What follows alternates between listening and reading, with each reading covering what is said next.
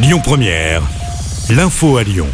Bonjour à tous. À la une de l'actu, le remaniement ministériel. Elisabeth Borne a choisi son nouveau gouvernement.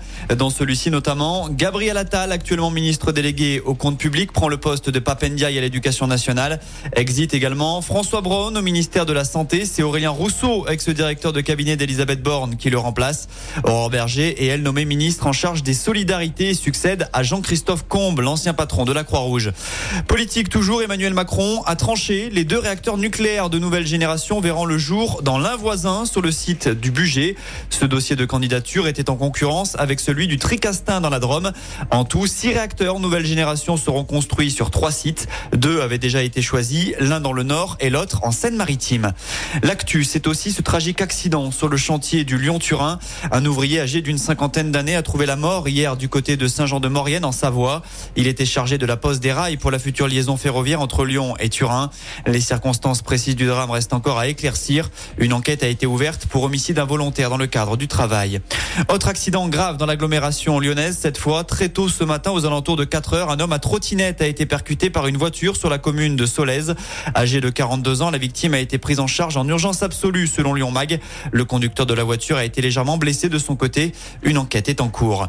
Dans l'actu également, ce membre de la mafia italienne interpellé à Lyon. Ça s'est passé lors d'un banal contrôle d'identité en gare de Perrache. L'individu a présenté de faux papiers, mais les les forces de l'ordre ne sont pas tombées dans le panneau et ont placé cet homme de 27 ans en garde à vue. Les vérifications ont alors permis de découvrir qu'il s'agissait de Michel Bellocco, membre présumé de la mafia calabraise et recherché dans son pays d'origine. Les autorités italiennes ont demandé son extradition. On parle circulation maintenant avec ce nouveau week-end chargé sur les routes de la région qui se profile. Première difficulté, dès demain avec une journée classée orange si vous partez en vacances. La journée de samedi sera classée rouge, toujours dans le sens des départs. Il est notamment conseillé d'éviter la 7 entre Lyon et Orange de 9h à 19h.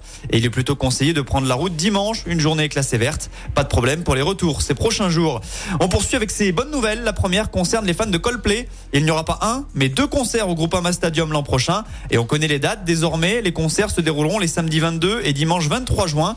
Les préventes sont disponibles dès mardi prochain avant la mise en vente générale le vendredi 28 juillet. Le lendemain, le 29, un concert surprise a été annoncé aux Nuits de Fourvière. Indochine jouera dans le théâtre antique. 17 ans que le groupe n'était pas venu au festival. La billetterie ouvre demain à 11h. Enfin, on passe au sport en foot. Début de la Coupe du Monde féminine ce matin. La Nouvelle-Zélande et l'Australie, les deux pays hôtes ont commencé par des victoires, 1 à 0 respectivement face à la Norvège et l'Irlande. Les Françaises, elles, débutent leur mondial dimanche contre la Jamaïque. Et puis en cyclisme, 18e étape du Tour de France cet après-midi. Les coureurs rejoignent Bourg-en-Bresse depuis Moutier. Et hier, Jonas a sans doute mis fin au suspense en prenant 7 minutes 30 d'avance sur Tadej Pogacar au général. Écoutez votre radio Lyon Première en direct sur l'application Lyon Première, lyonpremière.fr et bien sûr à Lyon sur 90.2 FM et en DAB+. Lyon Première